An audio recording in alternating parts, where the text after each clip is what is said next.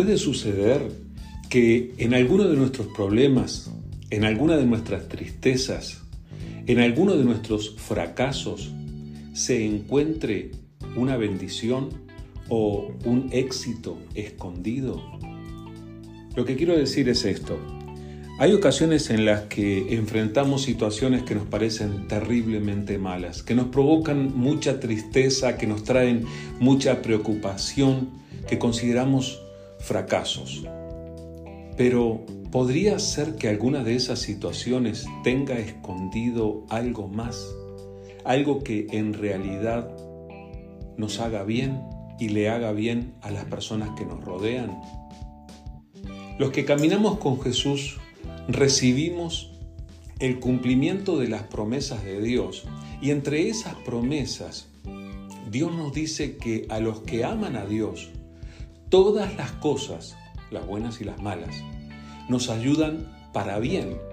Quiere decir que aún esas dificultades, aún esos problemas, aún esas situaciones negativas, aún esos fracasos, en las manos de Dios pueden ser una tremenda victoria.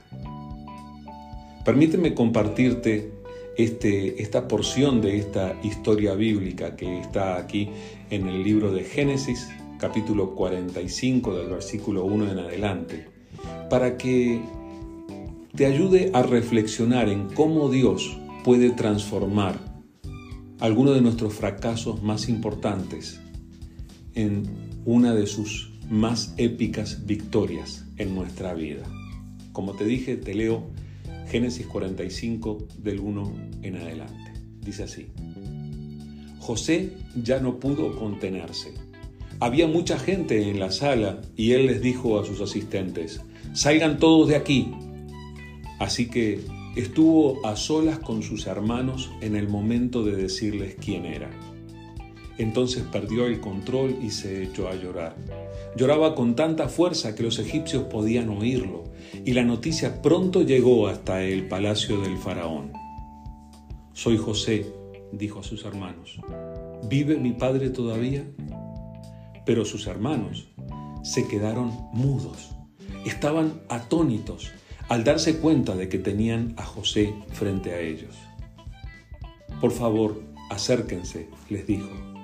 Entonces ellos se acercaron y él volvió a decirles, Soy José, su hermano, a quien ustedes vendieron como esclavo en Egipto. Pero no se inquieten ni se enojen con ustedes mismos por haberme vendido, pues fue Dios quien me envió a este lugar antes que ustedes, a fin de preservarles la vida. El hambre que ha azotado la tierra estos dos últimos años durará otros cinco años más y no habrá ni siembra ni ciega.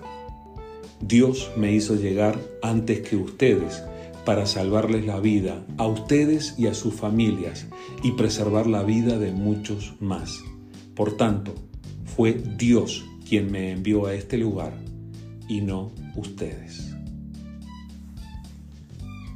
Esta historia contiene una enseñanza tremendamente grande y nos muestra cómo Dios puede cambiar una situación, una situación que puede parecernos negativa, que puede ser dolorosa, pero Dios puede transformarla en una victoria.